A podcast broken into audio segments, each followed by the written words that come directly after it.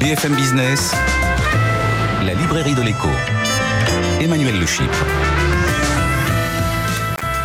Bienvenue dans la librairie de l'écho, l'émission de BFM Business qui vous offre chaque semaine le meilleur de la littérature économique. C'est la dernière émission de cette septième saison de la librairie de l'écho. Alors vous savez, c'est la tradition. Dernier numéro avant l'été. On vous donne tous nos conseils de lecture pour les vacances. Et on est entre nous. Voilà, c'est sympa. On a réuni euh, toute la bande. Euh, donc euh, nos critiques, Julien Damon, Jean-Marc Daniel, Christian Chavagneux, nos chroniqueurs, Stéphanie Colo et Benaouda Abdedaïm. Et on va vous donner eh ben, notre sélection avec tous les livres que vous devez lire cet été. Alors, comme de coutume, on va balayer les grands thèmes hein, euh, qui ont fait l'objet euh, de, nombreux, de nombreux livres au cours des derniers mois. Le premier, évidemment, c'est euh, tous les livres qui nous parlent de la crise sanitaire, du monde après la crise sanitaire. Alors on en a retenu quelques-uns. Le premier, euh, les amis, c'est le livre de Robert Boyer, Les capitalismes à l'épreuve euh, de la pandémie, aux éditions La Découverte. Tenez, Christian, vous qui êtes, pour vous pour qui Robert Boyer n'a aucun secret c'est un des meilleurs économistes, si c'était le meilleur économiste de France, à mes yeux. Donc voilà. Donc euh, Robert Boyer, exactement, cofondateur avec Michel Aglietta de l'école de la régulation. D'habitude, une analyse de long terme du capitalisme. Et là, Robert Boyer nous livre euh, ce qui fait pas d'habitude, un commentaire à chaud sur ce qui se passe dans l'actualité, la pandémie. Donc il revient quand même, euh, la régulation reste la régulation. On revient quand même sur les longues perspectives historiques, les 14 plus grandes pandémies de l'histoire, quelles ont été les, conséquences. Elles sont longues. C'est en, en, résumé, elles sont très longues. Ça dure plusieurs décennies. On verra pour, la nôtre. Mais surtout, ce qui est intéressant, c'est que Robert Boyer essaie de nous diviser les capitalismes possibles de, l'après-pandémie. Et il nous dit, en gros, il y en a trois. Soit il y a un capitalisme centralisé, mais qui est privé, transnational. En gros, celui des GAFAM, qui vont dominer l'économie mondiale. Un autre euh, capitalisme centralisé, mais celui-là national et étatique, c'est celui de la Chine. Et puis, entre les deux, normalement... Et donc, pas toujours démocratique. Et donc, très loin d'être démocratique. Et puis, euh, entre les deux, il y a le capitalisme euh, européen. Mais Robert Boyer nous dit un capitalisme plutôt défensif qui essaie de se glisser entre les deux. L'histoire n'est pas écrite, nous dit le chercheur, mais quand même, on sent que l'Europe, dans cet affrontement, est un petit peu mal barrée. Jean-Marc, c'était un de vos choix aussi, le livre. Oui, oui, c'est un, c'est un livre que j'ai trouvé intéressant. D'abord parce que Robert Boyer a pris du recul par rapport aux émotions au moment où il a écrit. C'est-à-dire, on nous annonçait un monde d'après qui ne serait jamais comme euh, celui d'avant. Il dit, il y a quand même des grandes tendances. Euh, la pandémie aura été un choc exogène sur ces grandes tendances. Et il faut voir, comme l'a dit Christian, qu'il y a trois capitalismes qui sont en train de s'effronter et que la pandémie, finalement, aura pas modifié considérablement euh, la donne, si ce n'est qu'elle a donné à la Chine une sorte d'avantage assez surprenant puisque la Chine était à l'origine de la pandémie, et que la Chine, dans cette affaire, c'est plutôt assez bien sorti. Euh, l'autre livre, justement, puisqu'on parle d'avenir du capitalisme, euh, qu'on a retenu euh, comme conseil de lecture, c'est le livre de Patrick Artus et Marie-Paul Virard, La dernière chance, justement, du capitalisme chez Odile Jacob, Jean-Marc. Alors, le titre est un peu racoleur, c'est-à-dire que le capitalisme a connu beaucoup de fossoyeurs et il, leur a tous, il les a tous enterrés. Donc, Patrick Artus n'annonce pas vraiment la fin du capitalisme, mais il dit quand même que l'économie va mal, la croissance n'est plus là, il y a d'énormes inégalités sont en train de se creuser. Et il dit c'est la faute des politiques monétaires qui ont maintenu des taux d'intérêt très bas et on ne peut plus remonter ces taux d'intérêt parce que euh, sinon ça ébranlerait tout le système. Qui dit refus de monter les taux d'intérêt dit refus de l'inflation. Qui dit refus de l'inflation dit nécessité de peser en permanence sur les salaires. Et donc la grande critique de ce qui se passe pour Patrick Artus, c'est que les salaires ne sont pas au niveau de ce que l'économie nécessiterait et qu'une certaine forme de justice sociale nécessiterait. Alors c'est pas très nouveau, ça fait un petit moment qu'il dit ça. Ce qui est euh, important, c'est qu'il a rajouté deux ou trois éléments d'actualité, un peu de pandémie, un peu de bazooka monétaire. Fondamentalement, euh, le diagnostic est assez intéressant, les solutions sont pas forcément très convaincantes. Si je peux me permettre, je suis très surpris euh, de voir Jean-Marc Daniel défendre le livre de Patrick Artus, parce que les trois quarts du livre nous dit le capitalisme libéral moderne est non seulement injuste, mais inefficace. Euh, alors que Jean-Marc défend plutôt une autre idée. non, Jean-Marc, il, défend la plasticité du capitalisme. Euh, Jean-Marc, il est prêt à enterrer le capitalisme financier de la période 80-2010. Moi, je dis que le capitalisme va évoluer, il va changer, il va s'adapter. les problèmes qu'identifie Patrick Artus sont objectifs. Ça ne veut pas dire que ces problèmes sont, vont condamner condamner le capitalisme. Le capitalisme s'adapte comme il s'est toujours adapté. Mais c'est une vraie critique du capitalisme libéral contemporain. Et euh, Jean-Marc dit, il l'explique par les politiques des banques centrales. Je ne sais pas s'il l'explique pas. En tout cas, Patrick Artus, on le sait, a une haine du quantitative easing des banques centrales. Jusqu'aux trois quarts du livre, quand tant qu'il fait la critique, j'étais prêt à l'embaucher Alternative économique. Sur la fin, ses problèmes avec les dettes publiques, euh, un petit peu moins. Alors, sa solution consiste à dire qu'il faut développer l'actionnariat salarié, j'y crois pas trop. Mais comme d'habitude, c'est du Artus Vera. C'est très facile ouais, C'est très bien. On reconnaît la plume de notre confrère, de notre consoeur, Marie-Paul Virard. Euh, Julien Damon, le Patrick Artus, euh, Marie-Paul Virard. Voilà, il n'y a pas que Patrick Artus, puisqu'à chaque fois on a l'impression qu'on ne parle que de lui. Il y a oui, oui, n'oublions pas Marie-Paul Virard. C'est un couple. C'est un couple. Alors, Christian nous a dit que c'était une attaque contre le capitalisme libéral. Euh, dès la quatrième de couverture et tout au long du texte, c'est le capitalisme néolibéral qui est attaqué. Exactement. Et ce qu'il nous propose, c'est, je cite, un ordolibéralisme mesuré, avec ce que Christian vient de nous dire ne pas apprécier, c'est-à-dire un actionnariat salarié auquel Christian croit peu, vient-il de nous dire, mais auquel euh, notre ami Patrick Artus et notre ami Marie-Paul Virard, eh bien, croient beaucoup. C'est redonner du pouvoir aux salariés. C'est quand même une certaine ode au capitalisme hein, qui se transforme et se métamorphose parce que il y a de très belles lignes sur un des ouvrages majeurs et donc préférés de Christian, qui est Capitalisme et liberté de Milton Friedman. Car de, toutes les façons, c'est dans le texte de Artus et Virard, nous avons là, euh, sans que ce soit une célébration infinie de Milton Friedman, cette idée fondamentale que le capitalisme, c'est ce qui permet le progrès et la liberté. Alors, Christian va être moins surpris finalement de mon soutien à ce livre. Julien, on reste avec vous. Je suis heureux que vous ayez choisi de parler du livre de Pascal Blanquet, 10 semaines en Covid-19 chez Economica. Alors Pascal Blanquet, hein, il est euh, euh, chief économiste, chief stratégiste d'une des plus grandes banques euh, françaises. C'est un auteur qui me fascine. Il a publié des tas de livres à la frontière de l'épistémologie, de la philosophie, de l'économie, de la thermodynamique je ne comprends rien à ce qu'il écrit. C'est le seul auteur, quand je lis des phrases, je vois des mots que je ne connais pas et que je ne comprends pas. Sauf alors vous savez, ça génère toujours soit de l'admiration totale, soit euh, voilà, vous ne savez pas quoi penser. Mais là, il nous livre quand même ce livre 10 semaines en Covid-19 qui est quand même plus accessible.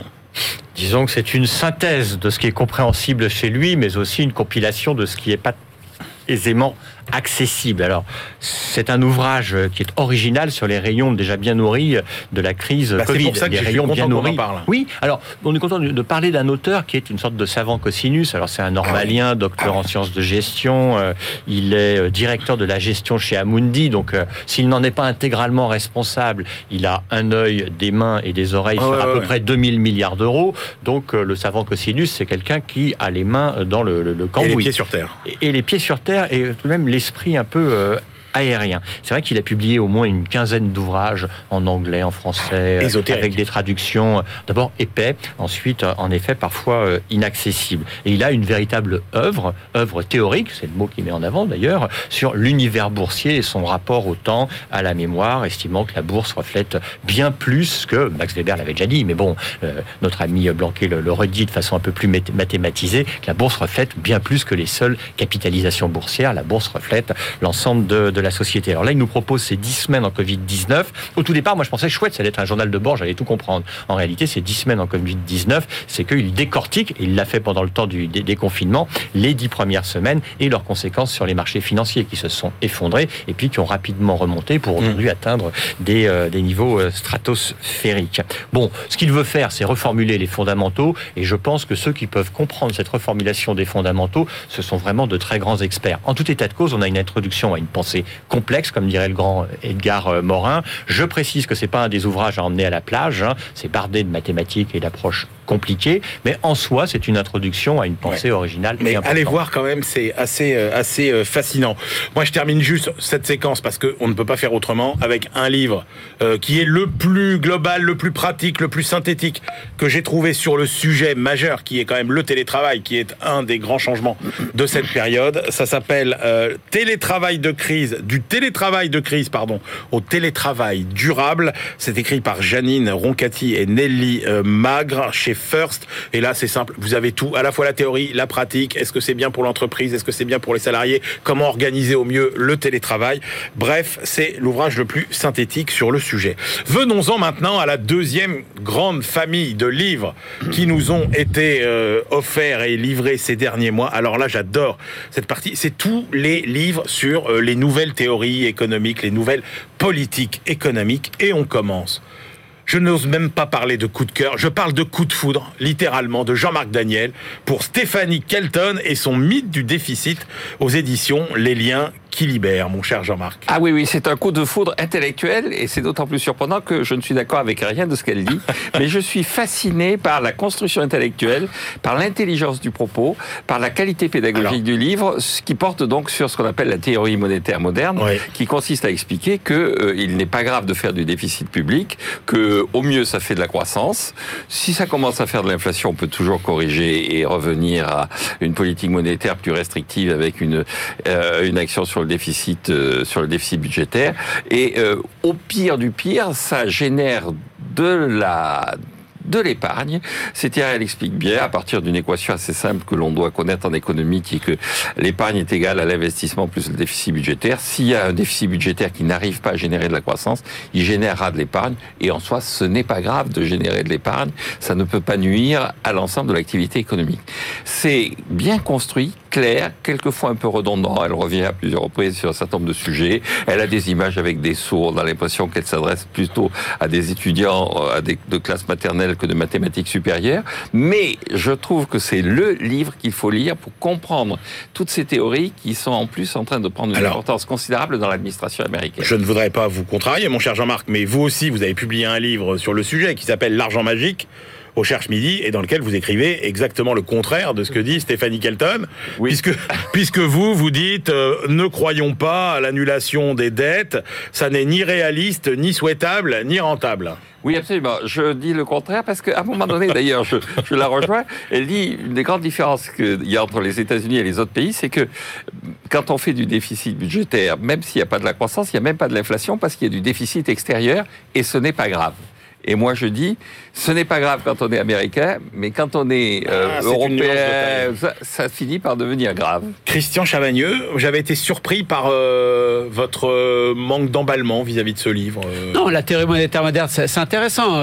D'habitude, on dit l'État dépense, il a des recettes fiscales, il y a un trou entre les deux, il va falloir financer le déficit. Mmh. La théorie monétaire, en quoi est-ce qu'elle est moderne? Non, c'est qu'on raisonne pas bien, on n'a pas le bon timing. En fait, dès que les parlements votent des dépenses publiques, elles sont financées. Après, l'État décide de retirer plus ou moins d'argent de l'économie avec les impôts, mais c'est déjà financé. Donc, euh, il n'y a pas de limite, en fait, au déficit budgétaire. La seule limite, c'est, comme a dit Jean-Marc, soit on reste dans le cadre de l'économie interne et c'est de l'inflation, soit on fait un peu de déficit extérieur, ce qui n'est pas grave pour les États-Unis. Et, euh, voilà. Et donc, il n'y a, pas, a pas de. Enfin, c'est ah juste pour dire un financement monétaire du déficit budgétaire est possible que fait le quantitative easing sinon, sinon ça hein, Encore plus en période de pandémie, les banques centrales ont permis de financer un accroissement des dettes publiques sans aucun souci. Donc voilà, est-ce qu'il faut une théorie monétaire moderne? J'ajoute d'ailleurs qu'il euh, y a deux aspects. Il y a ça et puis il y a l'emploi public pour réguler euh, les moments où il y a trop de chômage. Euh, c'est aussi l'autre aspect ça, ça de la théorie monétaire moderne. Et non, mais je trouve que l'ensemble, comme Jean-Marc, l'ensemble est intéressant intellectuellement.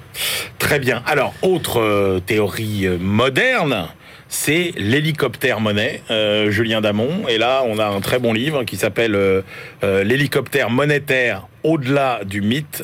c'est un ouvrage collectif de Florin, Florin Bilby, Alaïs Martin Bayon, Gilles Saint-Paul, Daniel Cohen. C'est aux éditions du CEPREMAP. Oui, alors c'est un opuscule de petite taille, très accessible et réalisé à partir d'un colloque qui s'est tenu il y a quelques années. Il faut souligner que sur ce sujet, donc à double dénomination désormais hélicoptère monétaire ou monnaie hélicoptère, nous avons une note qui pourra donc être lue, elle, sur la plage qui vient de sortir, juin, euh, du Conseil d'analyse économique et qui porte sur la, même question. Alors ce petit opuscule a l'intérêt de, façon didactique de nous dire de, quoi on parle. Peut-être d'ailleurs euh, didactique pour les économistes, mais euh, pas forcément pour tous ceux qui, sur la plage, voudraient savoir de quoi exactement euh, il euh, s'agit.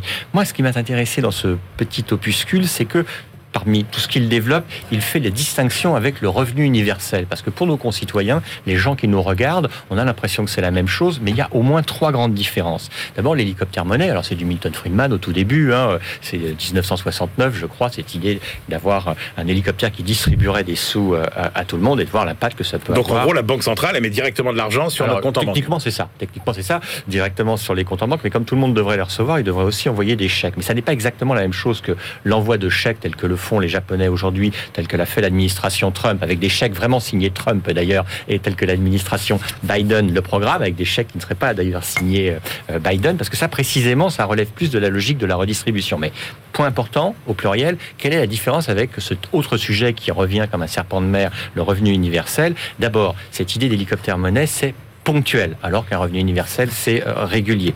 La deuxième chose, c'est que ça vise la relance économique ou euh, le soutien à l'inflation dans une mesure, alors que le revenu universel vise la, justice sociale. Surtout, troisième différence, c'est pas financé de la même manière.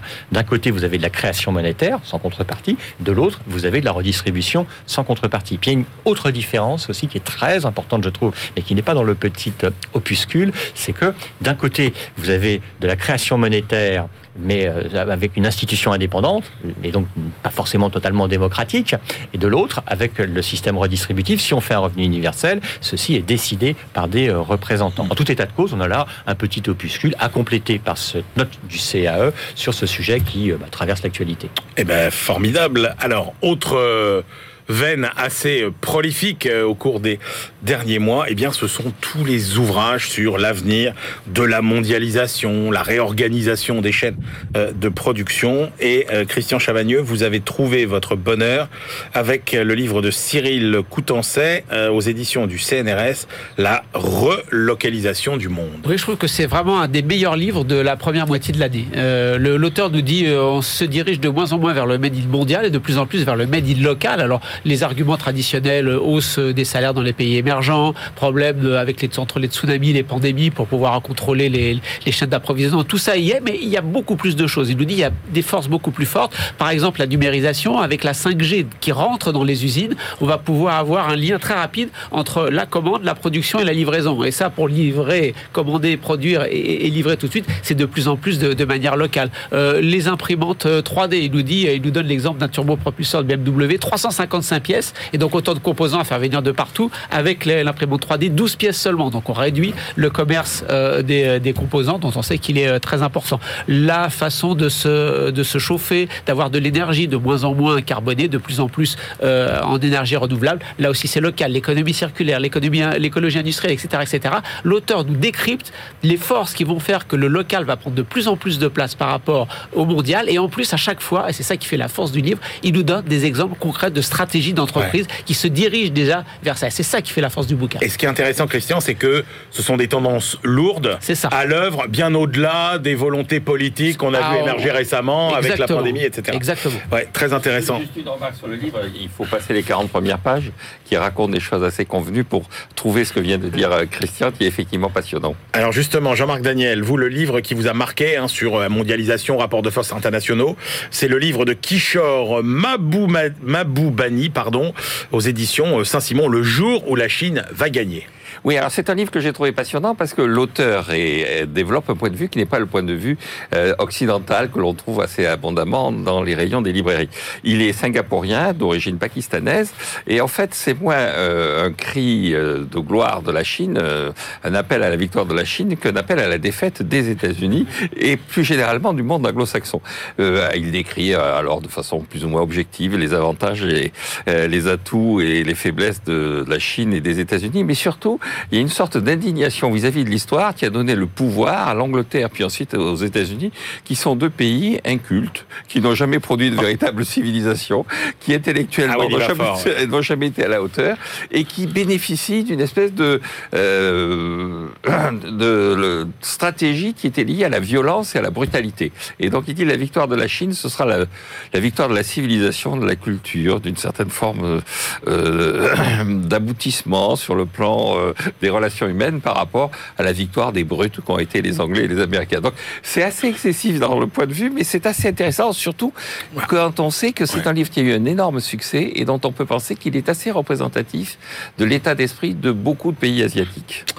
Alors, on va quand même citer dans cette rubrique sur la mondialisation un livre de patron parce que c'est le livre de patron qui vous a mis d'accord tous les deux cette année, euh, qui a valu à Christian Chavagneux un courrier extrêmement euh, abondant.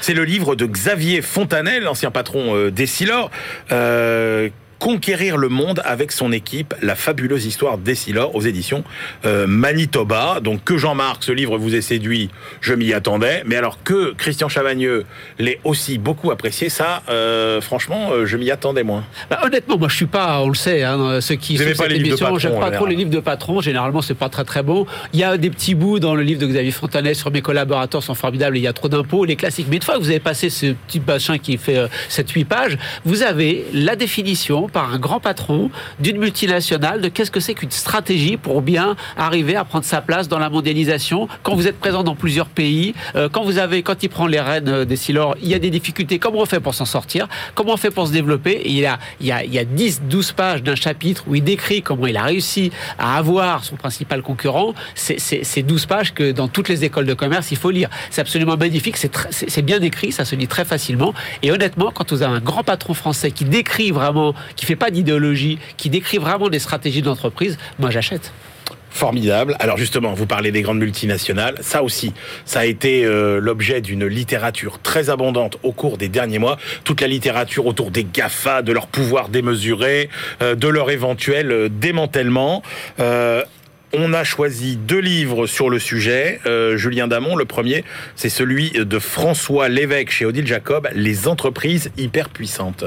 Oui, moi je pense que c'est l'un des livres de ce semestre que l'on peut retenir si on ne l'a pas encore lu pour l'amener euh, à la plage ou euh, à la montagne. Alors François Lévesque est un professeur d'économie euh, aux mines qui s'intéresse aux entreprises qu'il baptise géantes ou surtout titanesques d'ailleurs parce qu'il fait plein de références à la mythologie et il se penche sur le millier d'entreprises qui sont à la fois milliardaires en chiffre d'affaires et multimilliardaires en valeur boursière. Et il montre les inquiétudes que légitimement on peut avoir l'endroit d'entreprises qui produisent un lobbying intensif, qui développent leur propre diplomatie, qui maintenant, pour certaines d'entre elles, voudraient même aller jusqu'à battre leur propre monnaie, et puis qui, à leur manière, intensifient les, les, les, les inégalités. Mais la thèse et les observations de François Lévesque sur les entreprises, c'est pas euh, les vieux risques de critique de la coca-colonisation, comme on le disait à l'époque, quand on s'inquiétait du pouvoir des firmes multinationales. Il observe que les États euh, reprennent un petit peu le pouvoir. Euh, les grands GAFA ont certaines craintes à l'égard de la Commission européenne, mais il est exact que si les États remettent en avant et reprennent leur souveraineté, il y a quelques craintes démocratiques qu'évoque Lévesque. Surtout, surtout, ce bouquin est très bon parce qu'il est bardé de plein de remarques extrêmement intéressantes. L'une d'entre elles, moi, m'avait marqué, c'est qu'il nous dit, relisant Le meilleur des mondes et 1984, aurait-on imaginé que ce ne soit pas des États, mais précisément des entreprises qui puissent incarner eh ces Big Brothers Donc un très bon livre. Très bon livre. Euh, j'ajoute celui de Joël Toledano, euh, là aussi aux éditions euh, Odile Jacob. GAFA, reprenons le pouvoir. Et elles interrogent aussi, effectivement, mais comment a-t-on pu laisser prospérer en une vingtaine d'années des entreprises qui n'existaient pas et qui sont devenues des véritables empires? Est-ce qu'il faut réduire leur pouvoir? Comment les démanteler? C'est un bon complément au livre de François Lévesque. On termine cette première partie de la librairie de l'écho. Et oui, on va arriver à l'été, mais on prépare déjà la rentrée et donc on va voilà faire une petite liste. On a fait une petite liste pour vous des livres euh, qu'on est finalement assez impatient de découvrir à la rentrée. Euh, il y a le prochain livre de Guillaume Pitron, euh, Voyage au bout d'un like, aux éditions Les Liens qui libèrent. on lui avait décerné le prix de la librairie de l'écho pour son précédent livre, La guerre des métaux rares, Jean-Marc Daniel, ah, dans la même veine. Hein, oui, absolument, absolument. C'est du bon travail de journaliste. Et là, il explique, faites tous les méandres d'un like, quoi ce que ça consomme comme énergie, la circulation, etc. Christian Chavagneux, vous, vous attendez le livre de Pierre Rosanvallon, Les épreuves de la vie, comprendre autrement les Français. Oui, j'attends beaucoup. C'est euh, oui, c'est euh, les épreuves, c'est quoi? C'est l'épreuve du mépris, c'est l'épreuve de l'indifférence, c'est l'épreuve de l'incertitude face à l'avenir. Peut-être que ça peut expliquer beaucoup de la société française. J'attends le livre avec impatience. Alors celui que nous attendons tous, finalement avec autant d'impatience. C'est le prochain livre de Thomas Piketty. Alors là, je peux rien vous en dire parce que je sais qu'il sera, ce sera pas un pavé, euh, ce sera un livre un peu plus restreint. Vous connaissez son titre? Non, dites-moi. Une brève histoire de l'égalité. Une brève histoire de l'égalité. Donc voilà, ce sera quelque chose d'un peu plus ramassé. Pas aussi forte peut-être que celle des autres. Mais, il, est le seul et je pense que Thomas Piketty trouvera encore une fois des lecteurs. Bah bien sûr, et puis il sera notre invité évidemment dans la librairie. Euh, oui, ça, euh, je pense qu'il faudra l'inviter. Bah, évidemment, on l'invitera. Bien évidemment. Une pensée brillante, même si elle est contestable. Le livre de Pascal Ebel, Julien Damon, consommé après le Covid aux éditions Autrement. Pascal Ebel est directrice du service consommation du Crédoc. Elle va nous proposer une réflexion sur euh, bah, les conséquences possibles de la crise sanitaire sur nos modes de vie et sur nos habitudes de consommateurs. Généralement, c'est toujours très bien fait, très intéressant et pétillant. Alors, et puis un livre dont euh, vous seul avez, euh, non pas le goût, mais le secret.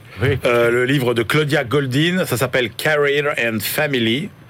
Woman's Century Long Journey Towards Equity, aux éditions de Princeton. Voilà, un livre sur la grande bataille des femmes pour l'égalité, c'est ça? Oh, Claudia Goldin est professeure d'économie à Harvard, c'est une historienne de l'économie, et son sujet n'est pas la grande bataille pour l'égalité, c'est le sujet de la conciliation vie familiale, vie professionnelle. Ah, ah. Un sujet américain, un sujet européen, un sujet mondial. Donc c'est extrêmement intéressant que de regarder la manière dont, elle traite ce dossier sur un siècle.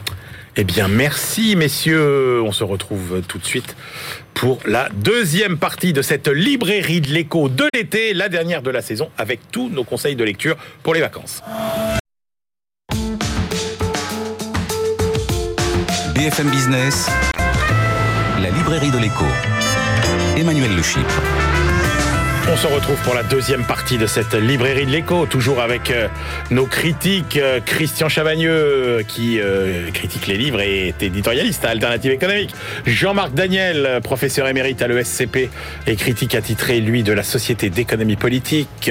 Notre ami Julien Damon, qui lui enseigne à Sciences Po et qui critique abondamment aussi dans les échos, notamment. Et bien sûr, bien sûr, Stéphanie Collot, notre bibliothécaire, alors qui va nous livrer, Stéphanie, euh, les choix de lecture estivaux pour des livres qui nous parlent du passé ou euh, du futur. On commence par quoi Avec le futur. Le futur de A à notre avenir de A à Z d'Antoine Bueno, un ouvrage écrit pendant la crise euh, sanitaire, crise qui peut nous donner des raisons d'espérer selon lui. C'est bien. Car elle nous montre que le monde se mobilise contre une menace collective au-delà des intérêts euh, économiques. Et il est certain d'une chose, notre monde va être balayé euh, soit par la crise environnementale, soit par la révolution technologique, soit par les deux. La question est de savoir dans quelle mesure.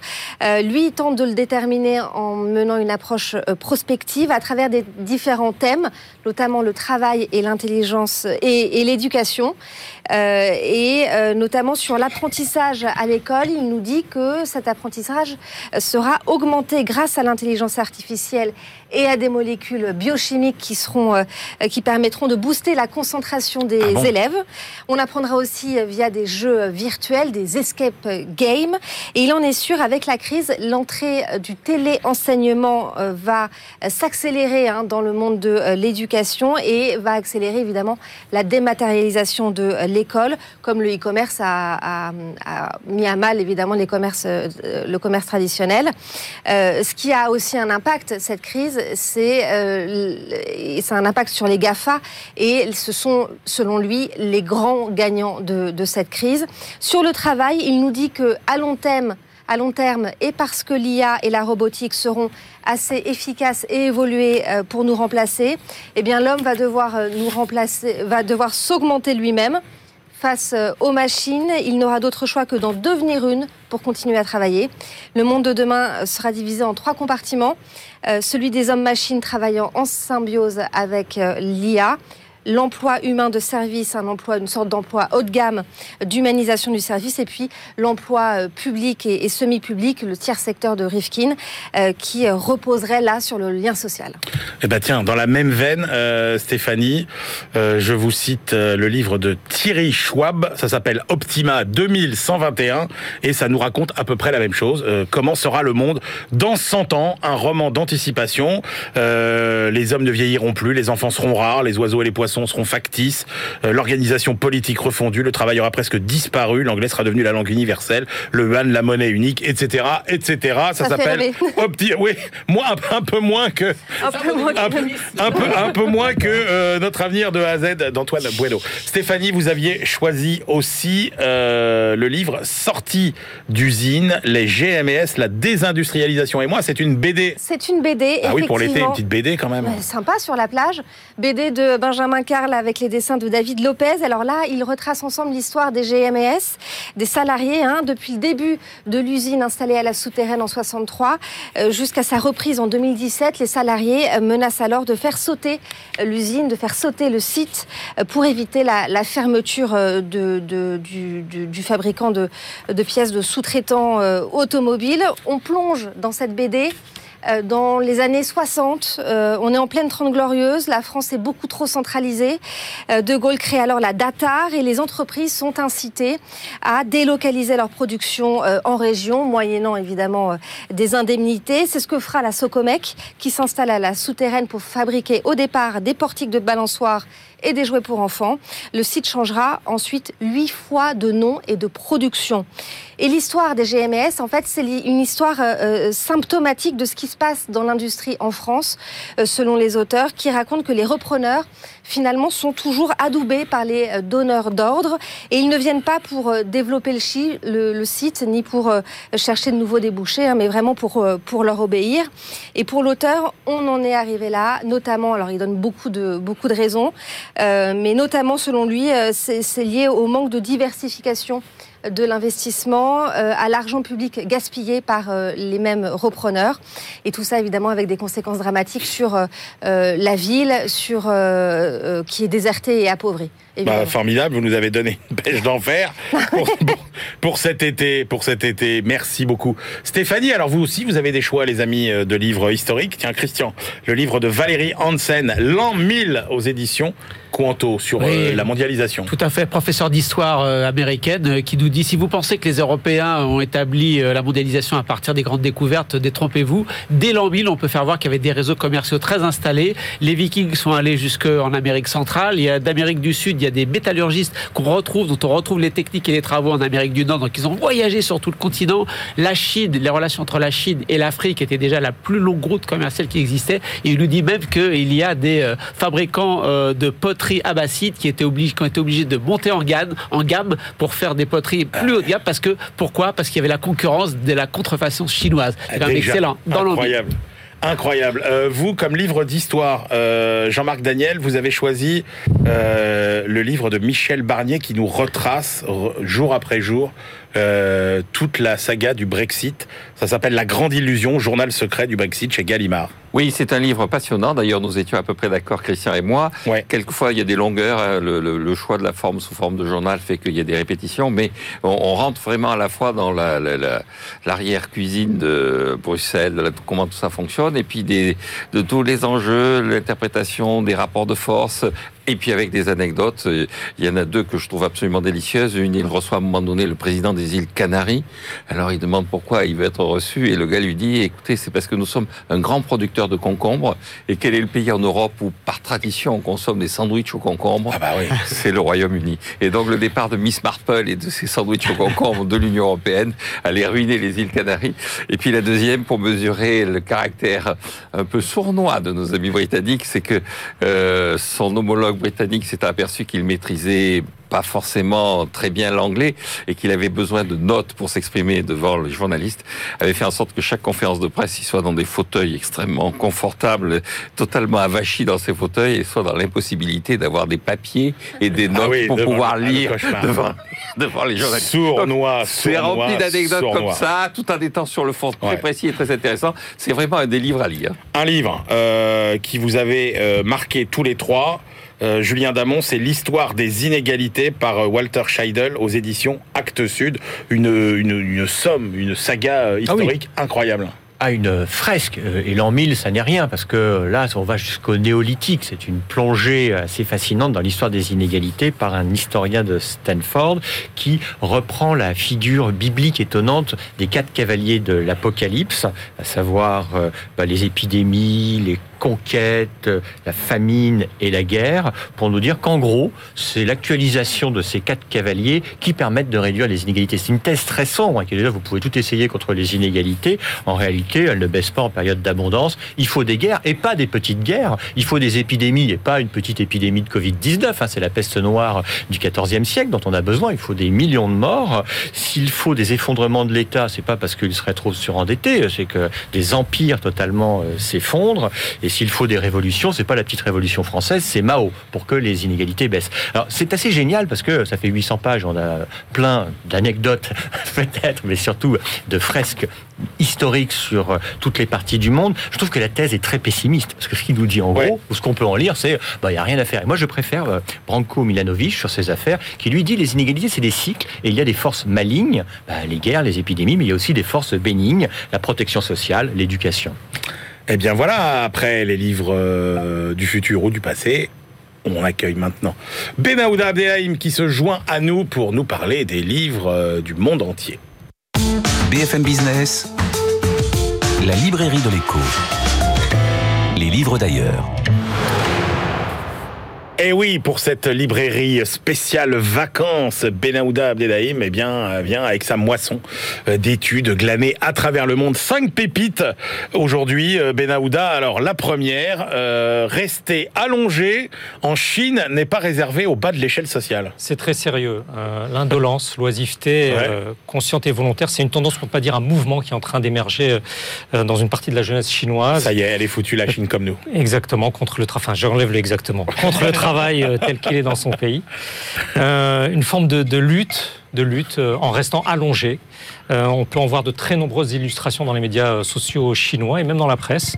Euh, nous avons là un essai d'analyse par un éminent professeur de sociologie à l'université Tsinghua de Pékin, Sun Liping, et, traduit par l'universitaire canadien David Owenby, dont nous avons déjà eu l'occasion ici de rapporter tout l'intérêt de sa lettre bimensuelle Reading the mm. China Dream. D'après Sun Liping, cette tendance ne relève pas d'une lubie de jeunesse, d'une jeunesse paresseuse à la mode, mais bel et bien plutôt la préoccupation d'une bonne partie euh, de la classe moyenne euh, chinoise surmenée qui a décidé de rejeter une culture dominante euh, selon laquelle vous pouvez tout obtenir si vous le voulez avec suffisamment de conviction. Comment s'opère ce rejet En restant allongé, en réduisant ses attentes, en demeurant à l'écart? Ce sociologue chinois d'une faculté d'élite, la plus grande faculté d'élite d'ailleurs, écrit qu'il va falloir plus que du bruit pour relever ceux qui ont opté pour cette position couchée. il conclut à la lumière de l'ascension de la Chine au statut de grande puissance, pourquoi s'inquiéter de quelques personnes allongées? On ne sait pas si c'est de l'ironie, une menace euh, ou qui s'adresse au pouvoir politique ou bien au pouvoir économique. Incroyable, incroyable. Alors, euh, on quitte la Chine pour l'Inde. Euh, Benahouda, l'histoire derrière les années de forte croissance. C'est un livre publié par un éditeur indien qui date de 2020, mais il conserve vraiment toute la valeur d'un récit euh, très remarqué de l'émergence économique de l'Inde par quelqu'un qui a été au cœur de, de ce parcours, ce qui fait de ce document vraiment une référence. L'économiste Montek Singh Ahluwalia a été le numéro 2 du du plan euh, à Delhi. Elle a été conseillée de nombreux ministres et de premiers ministres. Il est passé par le FMI, la Banque mondiale. Et il raconte comment la crise de la balance des paiements de, 1991 a rendu possible la réforme politique qui a mené à la libéralisation économique.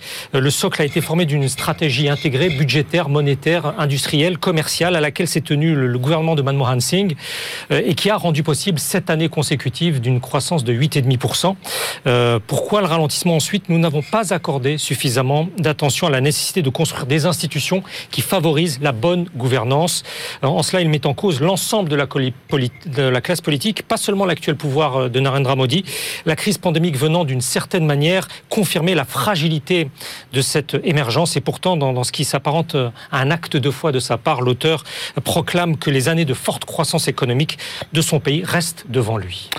Post-néolibéralisme, mondialisation, pandémie et crise. Voilà un titre euh, prometteur. Oui, c'est un ouvrage euh, d'économie contemporaine rédigé en arabe littéral, euh, édité à Tunis. Il vient de paraître. Son auteur est un économiste tunisien, haut fonctionnaire international, passé notamment par l'Organisation mondiale du commerce. Il a été ministre des Finances de la transition après la chute de Zine Abedin Ben Ali.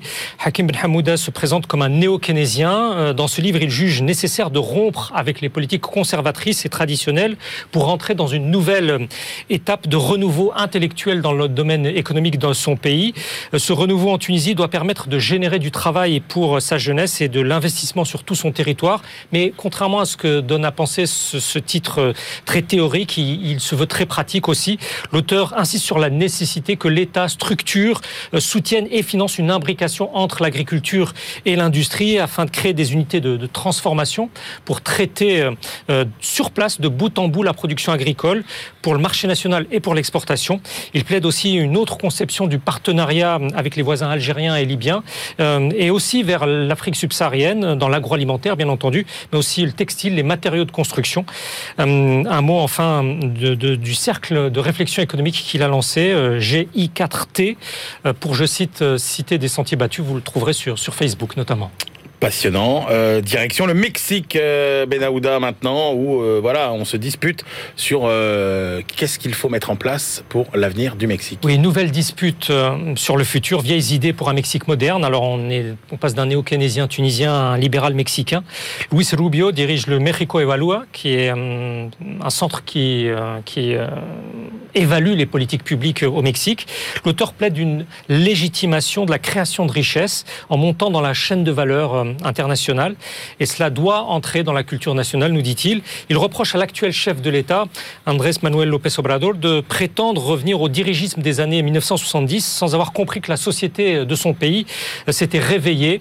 Le gouvernement de gauche qui se voulait de rupture ne serait, euh, même dans sa façon de concevoir les politiques publiques, qu'un succès d'année du prix. Le prix, c'est la principale force politique au pouvoir durant des décennies au Mexique.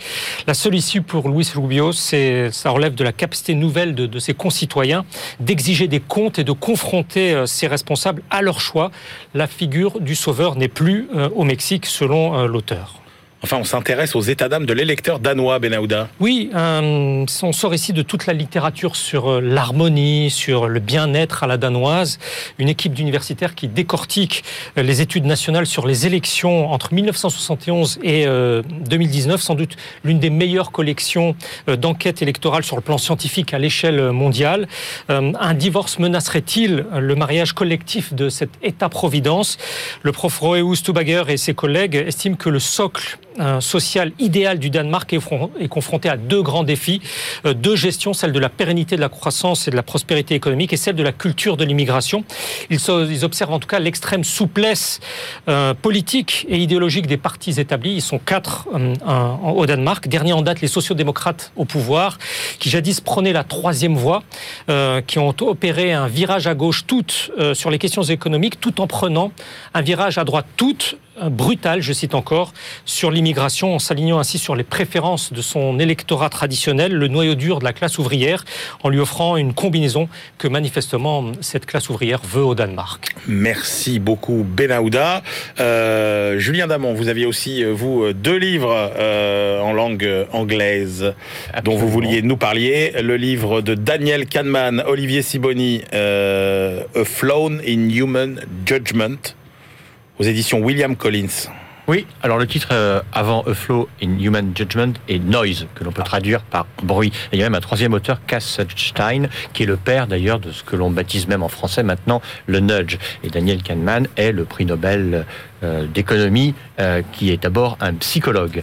Et ils nous font un ouvrage à trois mains pour ne pas traiter des biais, mais de ce qu'ils baptisent les bruits. Bruits non pas au sens de son et de tumulte, mais de dispersion euh, statistique anachronique. On a du mal à repérer euh, les biais dans une foule, mais on les repère bien chez un individu. En revanche, ce qu'il faut traiter dans un collectif, ce sont les, euh, les bruits. Qu'est-ce qu'un bruit? C'est le fait que bah, à la même heure, des experts différents avec les mêmes données peuvent prendre des décisions qui sont différentes, et le même expert à des heures différentes de de la journée peut prendre des décisions différentes. Il s'agisse d'un médecin, d'un assureur, ah euh, de tout ce que de, tout ce que l'on veut. Alors c'est un ouvrage assez intéressant, mais je trouve qu'il n'est pas d'une originalité remarquable au sens où euh, euh, tous les spécialistes maintenant d'économie comportementale estiment qu'il y a plein de choses pour pouvoir traiter de nos biais et de nos bruits, et c'est assez convenu. Alors dans les constats, il y a des choses assez assez marrantes, mais dans les, les propositions, il y a des choses assez convenues. Sinon une, tout de même, je trouve, c'est dans les entretiens de recrutement, ils proposent que on passe par des entretiens entretien très serré et qu'on ne laisse pas la possibilité aux recruteurs de poser des questions libres, parce que sinon ils posent que les questions qui les intéressent. Bon, un peu épais, mais avec euh, un sujet qui est central. Vous vouliez aussi parler du Team Hartford, ah de Data Detective. Oui. 10 règles simples pour donner du sens aux statistiques. Ah mais absolument. Et là, là euh, vous êtes en train de, de, traduire le titre. Bravo, mais chapeau bas. Parce que bilingue. 10 easy rules to make sense of statistics. Ouais, alors voilà. Bon. pourquoi il l'a dit en français. Voilà, voilà. Oh, non, mais tout à l'heure, il l'a fait. Mais là, je m'en suis, mieux sorti que sur le précédent. non, mais c'est Riverhead Books. voilà. Bon, on peut tout faire dire aux chiffres, la statistique est la forme supérieure du mensonge. Alors, c'est des aphorismes coutumiers qui font Je ne fais confiance aux statistiques que lorsque je les ai falsifiées. Oui, voilà, voilà, voilà. Donc, on dit que c'est Churchill, mais Churchill le bon client pour tout ce type de, de citations. ce que fait Tim Afford, qui est un éditorialiste, chroniqueur célèbre, réputé, euh, signant des best-sellers à la BBC, euh, au Financial Times, c'est qu'il nous propose 10 commandements. 10 commandements. Certains sont très simples, hein, vérifiez vos sources. D'autres sont un peu plus euh, originaux. Par exemple, faites attention aux infographies spectaculaires. Ne vous faites pas avoir par de la mathématique très élaborée qui semble fonder euh, un propos. Et euh, ce qu'il nous dit, c'est ne regardez pas la première question qui est de savoir si les chiffres sont bons, mais posez-vous une question première qui est de quoi parle-t-on Et il plaide à la fin, au-delà de ces dix commandements, pour avoir de la bonne curiosité face aux données. C'est un petit bouquin plein de petites remarques tout à fait intéressantes sur euh, bah, des données qui aujourd'hui sont très fétichisées ou très critiquées. Il remet les pieds sur terre sur ce thème. Merci Julien Damon, merci Benaouda Abdelhaim. Et eh ben c'est l'heure maintenant. Alors nos, nos, pépites, nos coups de cœur euh, pour euh, cet été à lire absolument. BFM Business, la librairie de l'écho. Les livres de l'été. Eh oui, nos derniers choix, nos coups de cœur, euh, euh, les livres qu'on vous conseille à lire sur la plage, nos cartes blanches, appelez ça comme vous voulez. Eh ben tiens, c'est moi qui vais commencer avec euh, deux publications originales. La première, L'écho fait des bulles, c'est publié par Alternative économique. Et alors, c'est vraiment le jargon des économistes décrypté, expliqué et surtout dessiné. bah tiens, dites-nous-en un mot. Euh, Christian Chavagneux Oui, on a essayé de, demander aux journalistes d'Alternative économique de se lâcher un peu sur le style, donc c'est un peu plus léger que d'habitude. Et à côté, on a des vrais illustrateurs qui nous ont fait des petites BD. Le mariage des deux est plutôt euh, rigolo. Sur, euh, je sais pas, c'est quoi la planche à billets, c'est quoi les fonds propres, c'est quoi la trappe à liquidité, un passager clandestin, tout le jargon comme vous avez un paradis fiscal, une bulle spéculative. Voilà, c'est très simple, c'est très pédago, c'est très bien. Moi, j'ai été séduit euh, au moment où on se demande euh, pandémie, euh, contraintes environnementales, est-ce qu'on va encore voyager, comment, à quoi vont ressembler nos vacances, ce numéro hors série de Espace tourisme et loisirs, euh, piloté notamment par Jean-Pierre Nadir, le fondateur de Fairmove. Mille raisons de croire à un tourisme responsable, positif et joyeux. Et je peux vous dire qu'avant de partir en vacances, ça vous donne une sacrée pêche. 124 pages pour comprendre le voyage de demain, les nouveaux modèles, les nouvelles valeurs, les nouveaux euh, équilibres. On enchaîne avec, bah tenez, Christian Chavagneux, euh, votre choix à mes créanciers par Francisca Zou Reventlow aux éditions Alia. Si vous permettez juste un petit mot dans le style BD, La folle histoire de la mondialisation, Isabelle Betsidout, Sébastien Jean, illustré par Ezzo, magnifique aussi. Là, c'est un tout petit livre de rien du tout, euh, qui, est, assez drôle. C'est une dame qui a un gros problème parce que quand elle était dans son enfance, elle avait, elle a eu trop d'argent. Et donc, ah euh, elle a du mal à grandir euh, avec ça. Elle se fait croire qu'elle est malade pour aller dans un hôpital psychiatrique pour échapper à ses créanciers parce que sa folie, c'est que dès qu'elle voit quelqu'un, elle pense que c'est un créancier. C'est très très drôle. C'est un tout petit livre, une belle petite réflexion sur l'argent. On reste avec vous, Christian, Les eaux de la colère par Anne Rolf, les éditions du Sonneur. Alors là, on est, euh, à la fin du, 19e siècle. À Alexandrie, il y a une épidémie de choléra. Donc ça nous parle de, pandémie. Euh, il y a l'affrontement entre Koch, euh, qui va essayer l'allemand, qui va essayer de découvrir d'où vient le choléra, et trois, trois, quatre jeunes envoyés par Louis Pasteur pour essayer de, de en concurrence avec l'allemand.